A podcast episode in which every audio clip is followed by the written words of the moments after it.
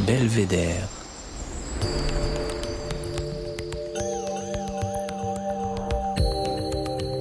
Le podcast du département de l'Isère.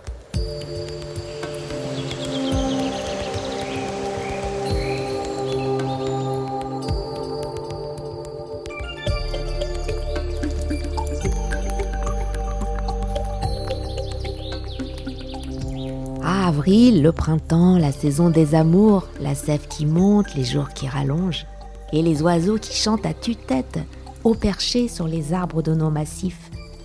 C'est vrai qu'on les entend toute l'année, mais à cette saison, c'est une forme d'apothéose. Les chants se font plus intenses et virtuoses. Au lever du jour, c'est un concert tonitruant.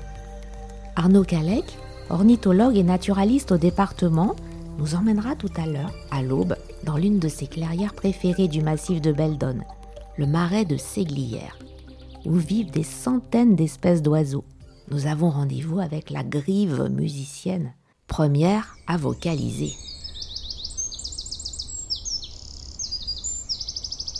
D'ailleurs, on en profite pour vous donner un petit conseil pour mieux profiter du concert si vous pouvez mettre votre casque. Le retour des beaux jours, c'est aussi un nouveau cycle qui s'ouvre pour les cultures et notamment pour les vignes. En Isère, nous avons la chance d'avoir des terroirs magnifiques en pleine renaissance, comme à Sessuel, sur les coteaux qui surplombent la ville de Vienne. C'est ici, en face des collines des côtes et des Condrieux, que Sophie et Kevin ont créé le domaine Émintichou il y a quatre ans. Ils cultivent du syrah et du vionnier en bio selon des méthodes ancestrales et leurs premières cuvées sont un nectar. Mais avant de déguster, on vous propose un voyage encore plus dépaysant en Orient, en compagnie de Caroline Dugan, conservatrice du musée Champollion à Vif. Ce sera le 11e musée du département. Après quatre ans de travail, elle achève les derniers préparatifs pour nous embarquer au cœur de la civilisation égyptienne, au temps des frères Champollion dans leur maison de campagne au pied du Vercors. Bonjour Caroline. Bonjour Véronique. Donc nous sommes dans ce nouveau musée Champollion. Alors on sait que Jean-François Champollion est né à Figeac euh, en 1790, où il existe d'ailleurs déjà un musée. Alors qu'est-ce qu'il vient faire à Grenoble et à Vif? Alors effectivement, Jean-François Champollion, euh, le déchiffreur des hiéroglyphes, est né à Figeac, dans le Quercy, comme son frère aîné, Jacques-Joseph Champollion-Figeac, qui avait 12 ans de plus que lui. Mais leur père était en vérité originaire du Valbonnet, une région montagneuse euh, à 50 km au, sud de Grenoble.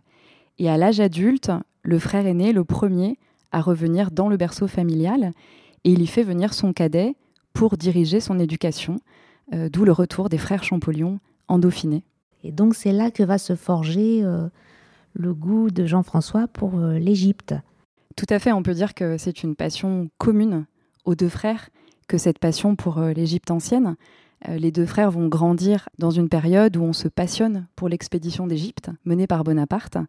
C'est un, engouement euh, incroyable pour cette civilisation millénaire de l'Égypte antique. Les deux frères vont découvrir les récits de voyage, les nouvelles de l'expédition, et la légende veut même que Jacques Joseph ait présenté sa candidature pour cette expédition. Donc à Grenoble, comme ailleurs, on se passionne pour cette égyptomanie qui naît à ce moment. Quelle était l'ambiance qui régnait à l'époque dans la capitale du Dauphiné?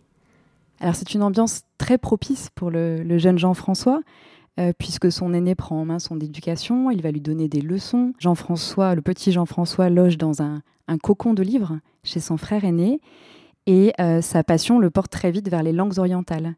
Euh, on sait qu'il brûle d'apprendre le grec. À 11 ans, il est autorisé à apprendre l'hébreu, puis l'arabe, le syriaque, l'araméen. Et Grenoble est vraiment euh, un terreau très fertile avec une vie intellectuelle foisonnante. Il y a euh, une bibliothèque publique, un musée des beaux-arts, une société des sciences et des arts. Euh, Jacques-Joseph, le frère aîné, y est d'ailleurs reçu grâce à ses recherches sur le site archéologique de l'église Saint-Laurent. Et tous ces foyers sont encouragés par le docteur Gagnon, qui est le grand-père de Stendhal. Donc il y avait un vrai bouillonnement intellectuel. Un vrai bouillonnement intellectuel. Euh, il y a aussi une rencontre fondamentale à ce moment-là avec Joseph Fourier. Euh, Joseph Fourier, c'est un mathématicien, un physicien qui a été un membre important de l'expédition d'Égypte. Il devient un, protecteur très important des frères Champollion. Il va même demander à Jacques Joseph, le frère aîné, de l'assister dans la rédaction d'une introduction, une préface à la description de l'Égypte. C'est le grand ouvrage qui va être publié au retour de l'expédition d'Égypte. Et on sait qu'à ce moment-là, en 1804, Jacques Joseph publie aussi un papier sur la partie grecque de la pierre de Rosette, euh, ce qui montre son intérêt euh, précoce pour le sujet. Donc dès 1805, euh, l'attrait du jeune Champollion pour l'Égypte antique se, manifeste profondément. Il n'a d'ailleurs que 32 ans quand il déchiffre le secret des hiéroglyphes en 1822, donc là il n'était plus à vif. Mais on découvre ici le retentissement incroyable que va avoir cette euh, découverte. Tout à fait. En 1822, il est à Paris. Euh, et cette découverte a un, retentissement euh, phénoménal, puisqu'il faut bien s'imaginer que c'est une civilisation qui était muette depuis 14 siècles, qui reprend la parole. Euh, et c'est aussi l'aboutissement de, siècles de recherches, de tâtonnements, depuis la perte de la lecture des hiéroglyphes euh, pendant l'Antiquité. Donc à, l'échelle de, la communauté scientifique, euh, Champollion est consacré comme le déchiffreur des hiéroglyphes en 1822. Mais cette découverte ne fait pas toujours l'unanimité. C'est-à-dire que certains accusent Jean-François Champollion d'avoir plagié le travail du docteur anglais Thomas Young, qui revendique lui-même la paternité de la découverte. Donc Jean-François Champollion ne cessera en fait d'améliorer euh, sa méthode, de la défendre. Et 1822 n'est finalement qu'une première étape dans le déchiffrement des hiéroglyphes. La brillante découverte de l'alphabet hiéroglyphique est honorable non seulement pour le savant qui l'a faite, mais pour la nation. Elle doit s'enorgueillir qu'un Français ait commencé à pénétrer ces mystères et à déchiffrer ces emblèmes dont tous les peuples modernes désespéraient de découvrir la signification. Alexander von Humboldt savant prussien.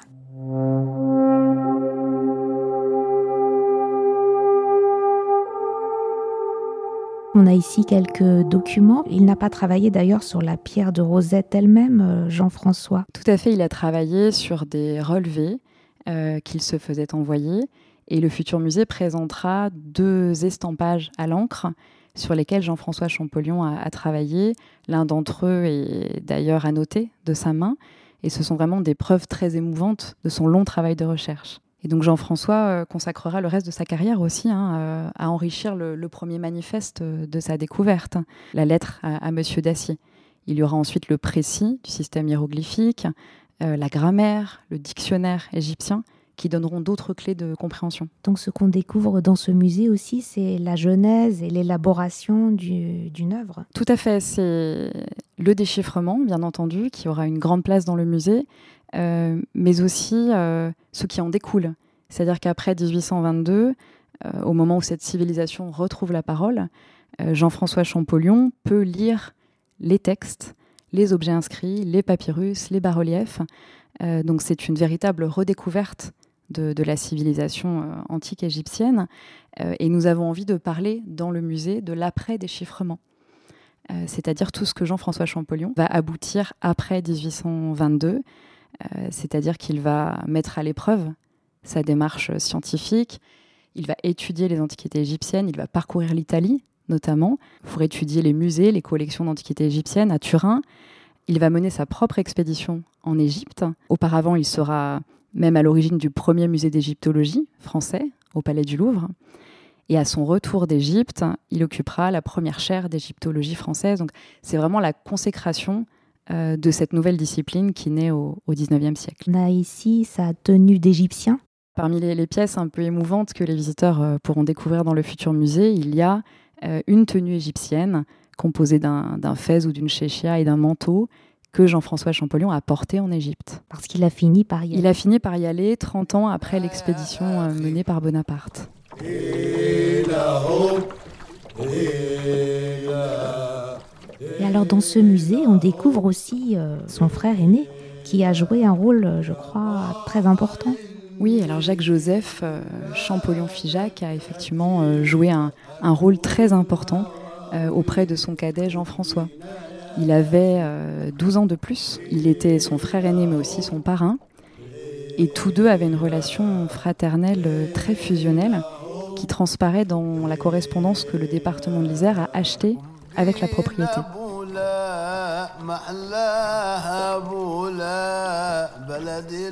Lettre de Jean-François Champollion à son frère Jacques-Joseph en janvier 1801. Je vous prie d'excuser mon petit esprit qui est un peu volage. J'espère que vos leçons le corrigeront.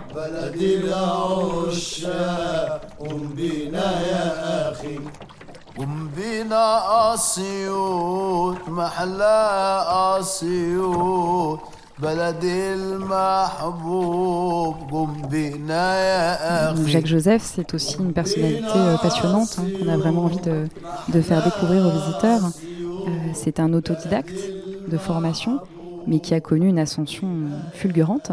C'était un bibliophile hein, qui était euh, féru d'antiquité, qui s'est formé à l'épigraphie, à la numismatique, et qui s'est très vite fait remarquer dans le milieu dauphinois, le milieu grenoblois.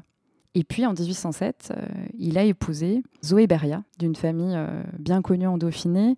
Les Grenoblois connaissent euh, souvent le cours Beria, qui a pris le nom d'un des frères de Zoé, qui était devenu maire de Grenoble.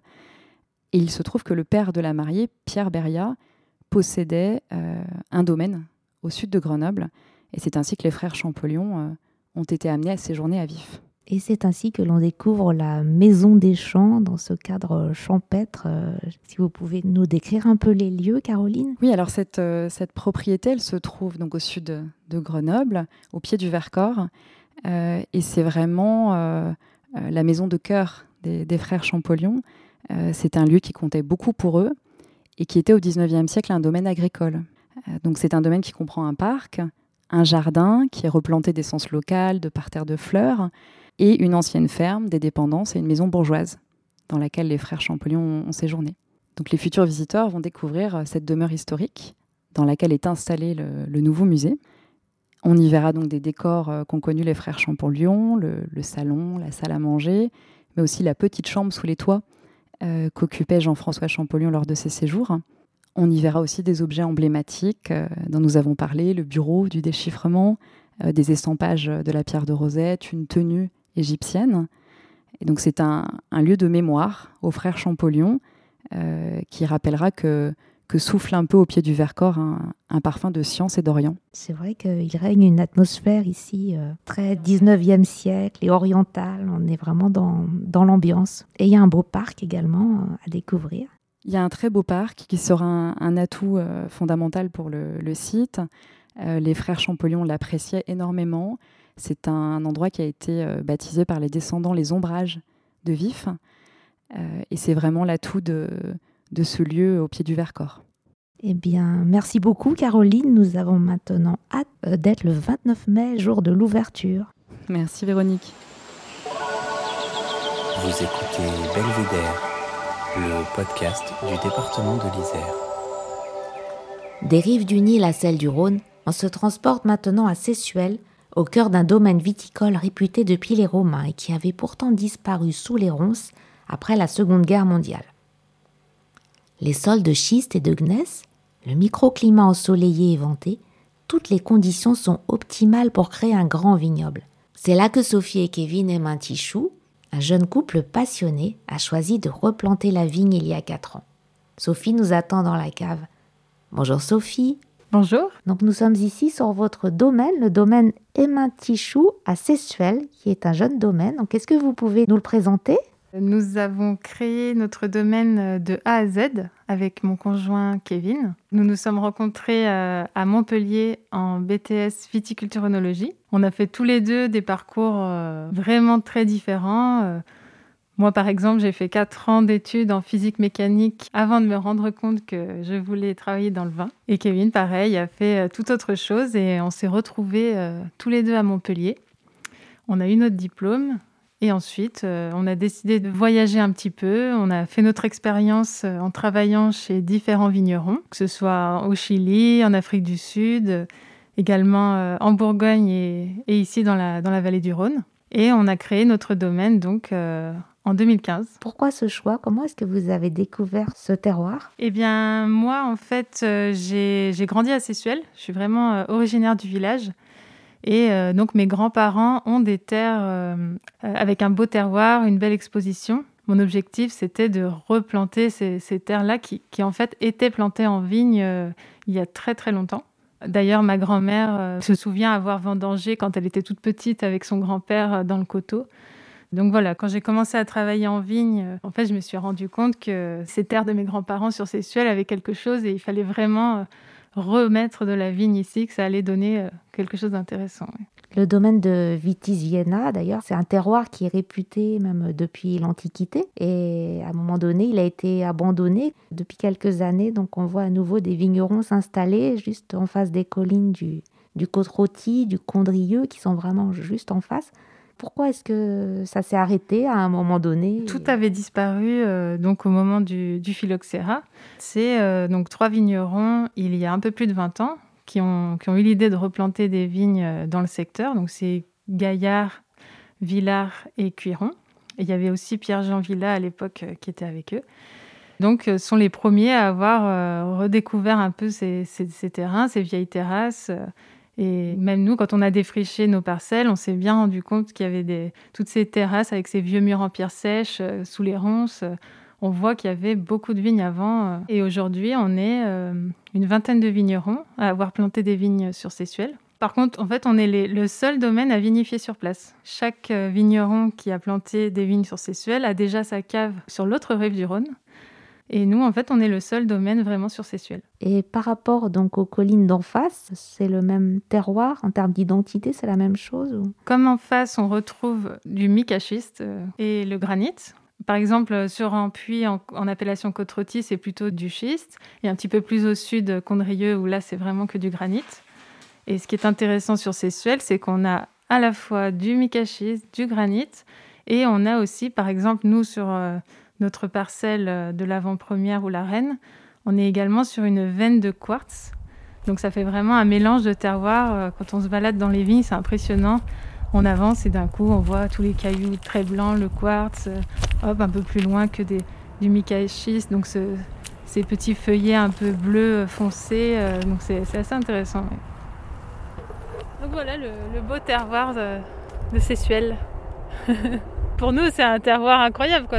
On, on trouve qu'il y a beaucoup de potentiel sur ces suels. Belle pente là quand même, il y a quoi? Il y a, bah, quel pourcentage? C'est la moins. Donc euh, ici vous avez une des parcelles les moins pentues qu'on a. Euh, donc le cheval passe dans cette parcelle et après on, donc on descend un peu plus bas dans le coteau et là c'est deux fois plus pentu qu'ici. Et là vraiment euh, on se tient vraiment aux échalas pour avancer dans la vigne les échalas sont les piquets. À chaque pied de vigne a son échalas. Et voilà, là-bas c'est vraiment très pentu. le, cheval ne passe pas et on travaille le sol euh, avec le treuil.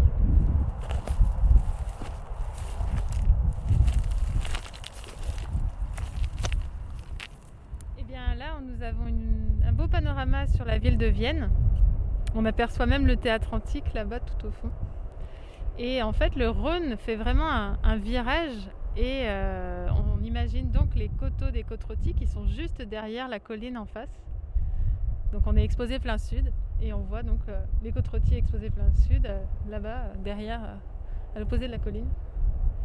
On est donc sur ces suels, donc c'est la première parcelle que nous avons plantée en 2015. Les tout premiers cèpes et aujourd'hui donc c'est la sixième feuille et donc la quatrième récolte de cette cuvée, euh, notre première cuvée, donc euh, l'avant-première sur Sessuel. Vous avez planté combien d'hectares de, vignes et quel type de cépage? On a commencé à planter en 2015, donc euh, notre première vigne avec presque un hectare de Syrah. Et on a planté également une petite parcelle en vionnier il y a trois ans maintenant. Et donc, on vient de sortir euh, là la, cuvée en vionnier, donc l'avant-première blanc. Chaque domaine a un peu son identité ou c'est tous les mêmes? Comment est-ce qu'on on les différencie? Chaque vigneron, après, a, sa, sa patte, hein, on va dire, euh, c'est évident. On a appris à vinifier euh, pas mal en, Bourgogne, à Gevrey-Chambertin, quand on a travaillé au domaine de M. Bouvier. C'est vrai qu'on a appris là-bas à vinifier le pinot noir, qui est un cépage assez délicat. Et du coup, on nous dit souvent euh, que notre syrah, c'est de la syrah qui pinote. Donc euh, on essaye de garder euh, cette finesse dans les vins, cette fraîcheur. Oui, vous avez fait le choix aussi de cultiver en bio, en biodynamie même, je crois, avec des méthodes vraiment naturelles.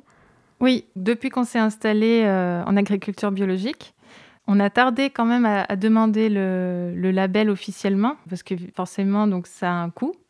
On va être euh, labellisé EcoCert là en 2021. Et on s'intéresse un petit peu à la, biodynamie, euh, mais voilà, chaque chose en son temps.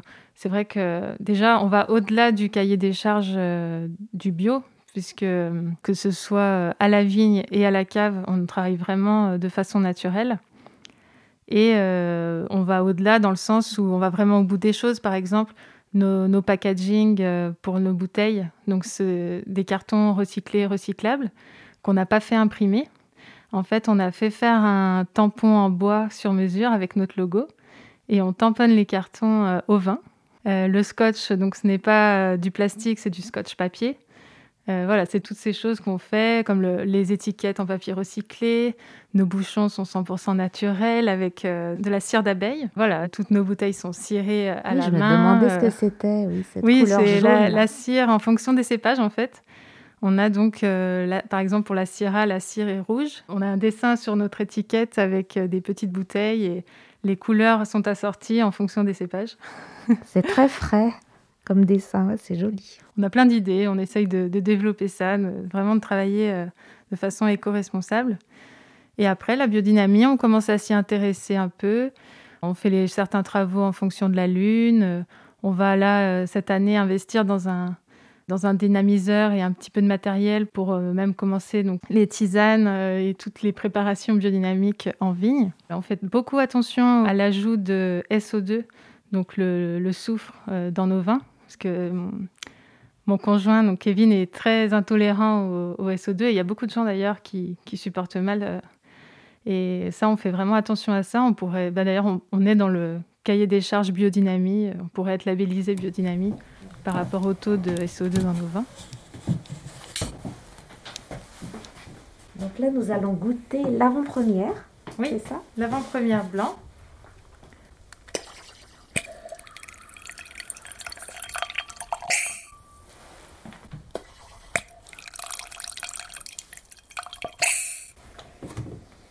Ça sent le fruit. Hein.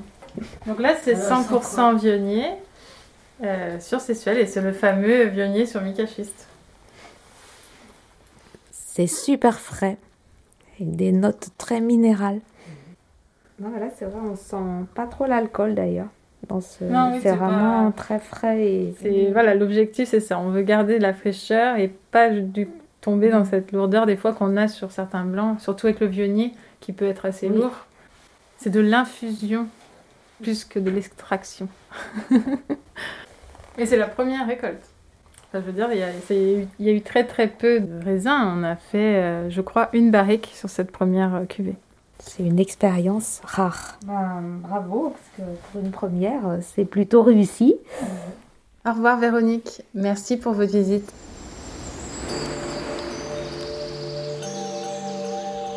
Vous écoutez Belvédère le podcast du département de l'Isère.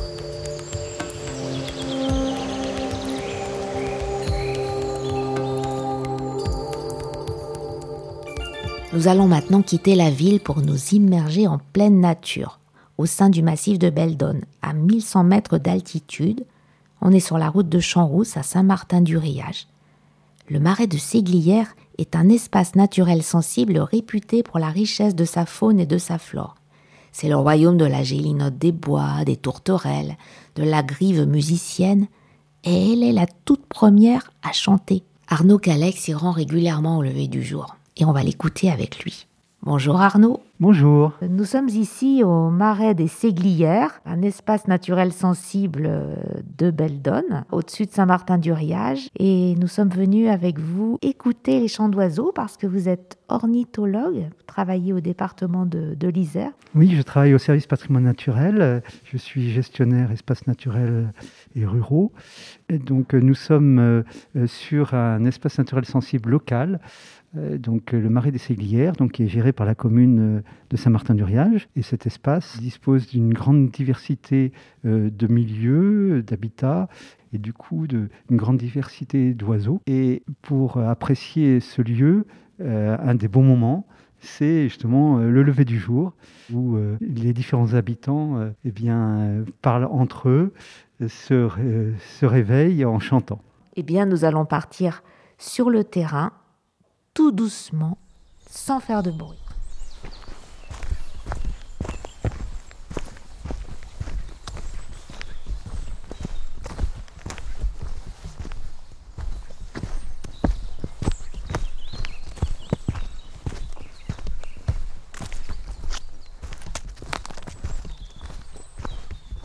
Quand on rentre dans la forêt, ce qui est aussi important, c'est de marcher tout doucement, d'éviter, bah, de repérer même euh, le son que produit euh, nos pas, soit les petits gravillons, soit les branches sur lesquelles on marche, de telle façon à ce que bah, on, se fasse le moins repéré possible par, les animaux, donc marcher doucement et éviter par exemple de, de marcher au milieu. On va du chemin où il peut y avoir pas mal de gravillons, mais sur l'herbe, sur le côté, euh, et de telle façon à pouvoir, euh, vraiment euh, ne pas se faire repérer et essayer d'écouter, d'entendre avant d'être vu ou entendu par les animaux sauvages.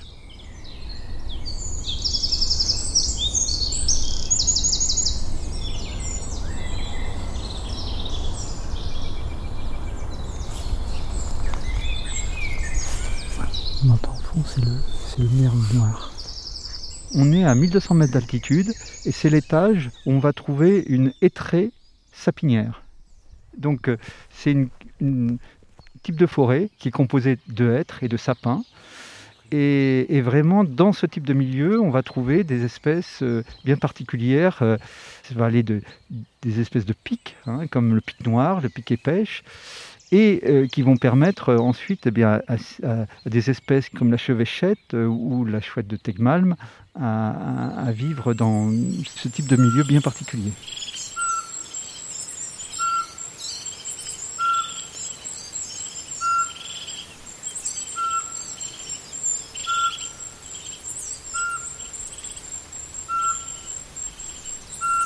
Un des, premiers qui chante euh, le matin et qui envahit, on va dire, tout, l'espace sonore. il s'agit de la griffe musicienne. Ils se mettent à chanter tout ensemble. On n'entend plus les autres oiseaux pendant ce temps-là. Et ça dure, euh, on va dire, euh, quelques minutes, un quart d'heure, et où vraiment on n'entend plus que les grives.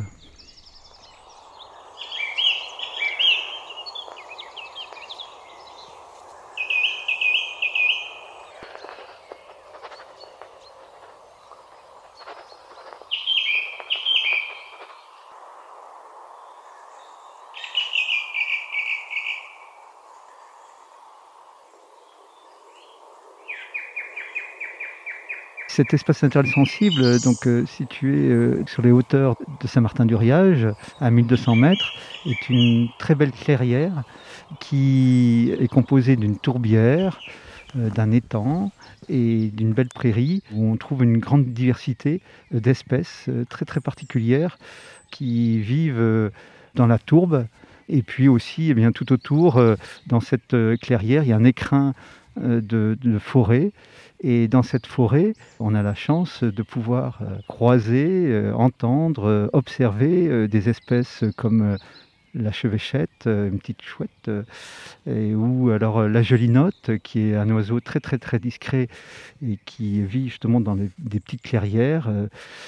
Et puis, on va pouvoir aussi découvrir d'autres oiseaux des bois, comme les pics, pics pêche, pics noirs et euh, vraiment une belle, belle diversité euh, grâce euh, aux différents types de, milieux qu'on y rencontre, à la fois des forêts d'épicéas, mais aussi de feuillus.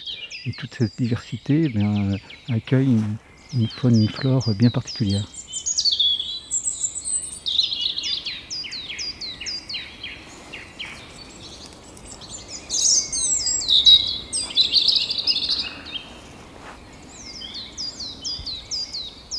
on dans un creux de vallon qui est alimenté par différentes sources euh, qui sont en hauteur et qui vont recueillir justement euh, la fonte euh, de la neige qui s'invitre dans le sol et qui ressurgissent à ce niveau-là de, l'ENS des Séguières.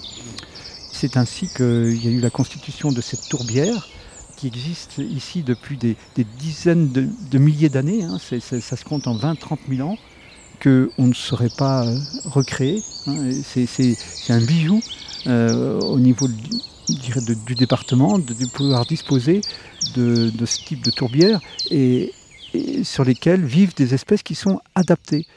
Et en particulier, voilà, on, a des espèces de mousses qui ne vivent que sur cet espace-là. Et, aussi euh, tout un cortège aussi d'espèces, que ce soit de champignons, d'insectes, ben, qu'on n'a peut-être pas encore recensé d'ailleurs. Hein. On sait que euh, en protégeant ce type de tourbière, on va protéger tout un cortège d'animaux et de plantes que même on n'a pas eu encore connaissance à l'espace central sensible. On va pouvoir faire des études et, pouvoir mieux les connaître petit à petit pour mieux les préserver. Et le devenir de cette euh, tourbière qui euh, aujourd'hui, j'irais à, il y a des arbres qui ont poussé dessus parce qu'il y a eu justement de moins en moins d'eau. Donc, un des, une des réflexions qui, qui est en cours, c'est de faire en sorte qu'il y ait le maximum d'eau qui alimente cette tourbière pour que euh, ben, puisse conserver son, caractère patrimonial. On va s'approcher, euh, les, grenouilles et les, crapauds sont beaucoup plus calmes ce matin, ce qui est tout à fait compréhensible du fait du froid. Euh, ici, ce qui est extraordinaire, c'est de pouvoir écouter le chant des grenouilles et des crapauds, qui est bien différent et qui viennent se reproduire ici. Et là, vous voyez, il y a une corde et des, petits, des, dessins qui ont été mis euh, au bord des temps. C'est pour euh, éviter que le public euh, s'approche et joue avec les, pontes des œufs. Et donc de dire, écoutez, ce lieu est, vraiment privilégié pour la reproduction des, des, amphibiens.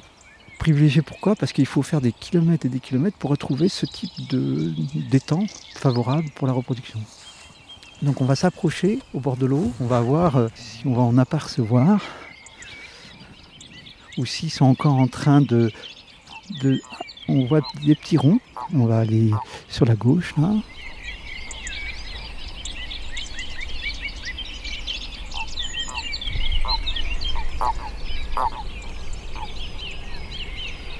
Voilà donc un couple.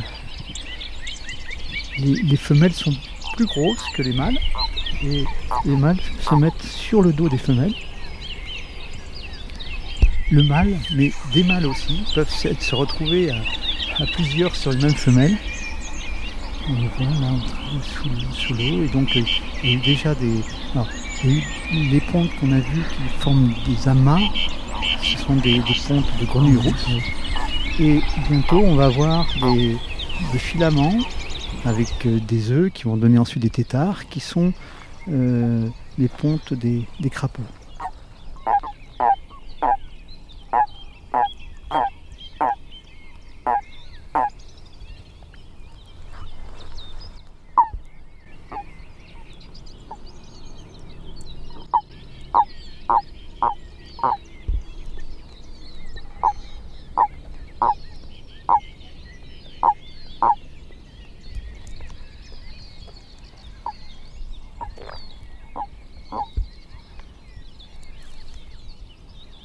Bravo d'avoir relevé le défi de, se lever à l'aube.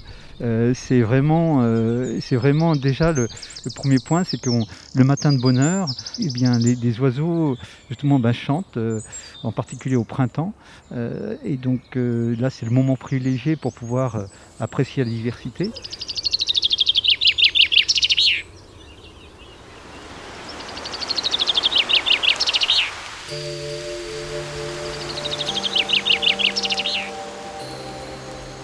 Merci, au revoir, on espère que vous avez apprécié. Profitez bien de ce début du printemps, aérez-vous, écoutez la nature qui s'éveille et retrouvez-nous sur vos plateformes préférées pour de nouvelles rencontres sonores à venir. Ce podcast est une production d'Émilie Vadel du studio de création sonore Scadianco avec une musique originale de Denis Morin, Vague Imaginaire. Un grand merci à Caroline Dugan, à Sophie Emintichou, à Arnaud Calec et à Jean Prévost qui nous a autorisé à utiliser ces sons d'oiseaux en tout genre. Et retrouvez-nous sur le site isar.fr ou sur nos réseaux sociaux pour être informés de nos prochains rendez-vous.